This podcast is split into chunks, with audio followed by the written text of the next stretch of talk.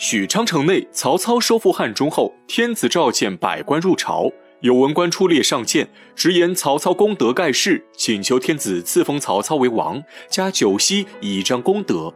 九锡是古代帝王对大臣的九种赏赐，有车马、衣服、乐器、武士、公使等，这是帝王对大臣的最高礼遇。一人进言，其他大臣纷纷出列附和。更有甚者，竟提出让曹操乘坐荆车出行，用天子仪仗。汉献帝听后呆立当场，不知如何是好。此时曹操出言推辞，表面上不愿尽绝国功，但曹操的虎狼之心，天下又有何人不知？汉献帝被曹操逼得手足无措之际，荀彧拄着拐杖缓缓行至殿前，公然反对曹操称王。他表示，自汉高祖创立大汉时就定下律法，异姓不可称王。如今给曹操封王，就是违背祖制。恳请汉献帝采纳曹操之言，不给其封王。曹操听着荀彧一番言语，面色已然不悦，但他自己出言推辞在先，如今也不便多说，只能暗生闷气。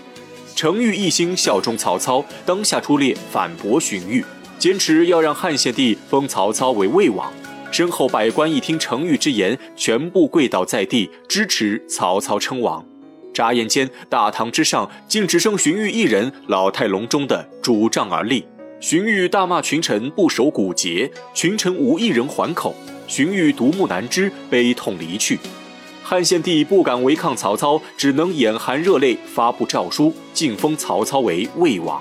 散朝之后，曹植心中大为欢喜，命令下人驾车出宫。他要召集文友为曹操赋诗庆贺。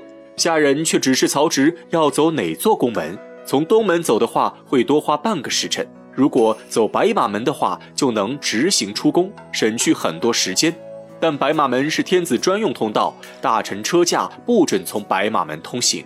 曹植听后不以为意，他自觉天子只是曹操手中的傀儡，有名无实。未赶时间，他让手下直接驾车从白马门出宫，行至白马门前，却被荀彧拦下。荀彧大骂曹操不守规矩，就连教出来的儿子都如此混账，坚决不让曹植从白马门通过。二人争执间，刚好曹操率领许褚赶到，曹操见面就先扇曹植一耳光，然后下令把守门将领斩首。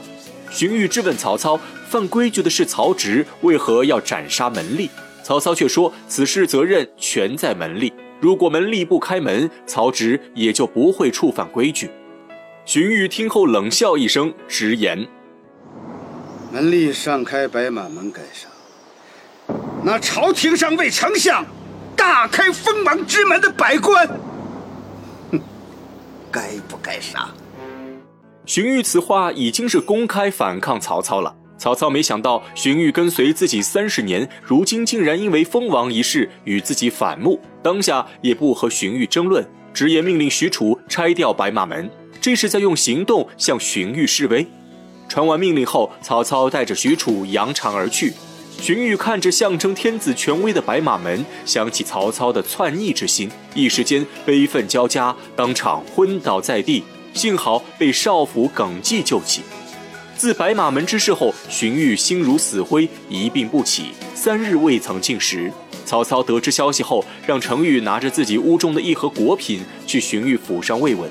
程昱奉命将果盒拿到荀彧屋中，此时荀彧已经行销鼓励。程昱还想劝解荀彧一番，却被荀彧直接赶走。荀彧起身缓缓打开果盒，里面居然空无一物。荀彧跟随曹操多年，已知曹操心思，仰天大笑几声后拔剑自杀。关于荀彧之死，历史上有许多种不同的说法。在《三国志》中记载，太祖军至如须，欲及刘寿春以忧薨，时年五十，谥曰晋侯。明年太祖遂为魏公矣。这段话说的是荀彧阻拦曹操称王后，逐渐失去曹操信任。最终忧虑成疾，病死在寿春。而在《后汉书》和《魏氏春秋》中，都说是曹操送给荀彧一个食盒，荀彧打开一看是空的，于是就自杀了。那这个空盒子到底是什么意思呢？有人认为曹操的暗语是“盒中无果，请君自采”，也有人认为曹操送个空盒子是表明留你何用，暗指现在大后方已经平定，荀彧作用没有那么重要了，让他自己看着办。但曹操内心还是期盼荀彧能回心转意支持他，毕竟二人相处多年，感情深厚。而荀彧自知大势已去，曹操早晚会篡汉自立，于是自杀以表忠心。但不管哪种说法，确实是因为封王之事，曹操逼死了荀彧。可能又有朋友不明白了：荀彧跟随曹操一辈子，如果真的效忠大汉，为什么到老才反对曹操？他难道一开始没有看出曹操的狼子野心吗？这里给大家说道说道：荀彧出身名门，年少时就颇有才名。一开始是在袁绍手下效力，后来他觉得袁绍不足以成大事，才转投曹操。当时曹操起兵反抗董卓，树立的是剿贼扶汉的名义，因此荀彧才为曹操出谋划策。但随着势力越来越大，曹操的野心也逐渐膨胀。荀彧以为曹操挟天子以令诸侯，当了丞相之后就会满足，但他还是低估了人性。眼看曹操要用封王来试探底线。荀彧就知道曹操已有了篡汉称帝之心，这是让荀彧无法接受的。他们家族世代接受汉恩，荀彧对大汉有很深的感情，因此才与曹操决裂。而他之所以不去帮助刘备，我个人理解是因为他觉得刘备太过虚伪，难成大事，而且刘备前期的势力太弱，文才武略又不如曹操，在荀彧眼中，他还是更看好曹操一些。他觉得只有曹操才能一统乱世、平定天下，但可惜一位王佐之才，最终落得如此凄凉下场，令人可悲可叹。荀彧死后，曹操亲自到陵前祭奠，想起昔日荀彧的丰功伟绩，曹操痛心不已。荀彧对曹操的帮助，在正史中是有迹可循的。他不仅在吕布叛乱的时候保住了曹操的大本营兖州。而且在官渡之战时，也是荀彧顶着压力供给曹操粮草，劝他乘胜追击，这才能大败袁绍，统一北方。除此之外，荀彧为人大度，还给曹操推荐了很多能人。在《三国志》中有记载：预言策谋士，精细制才，制才足，又进郭嘉。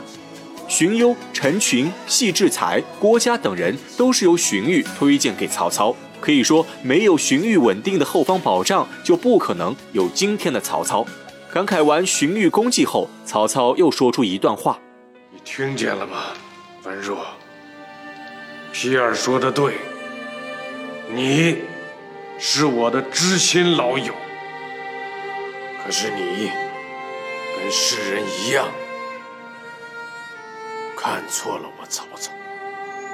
你等着。”时间会证明，你离我而去是错的，大错特错。而我，我是对的。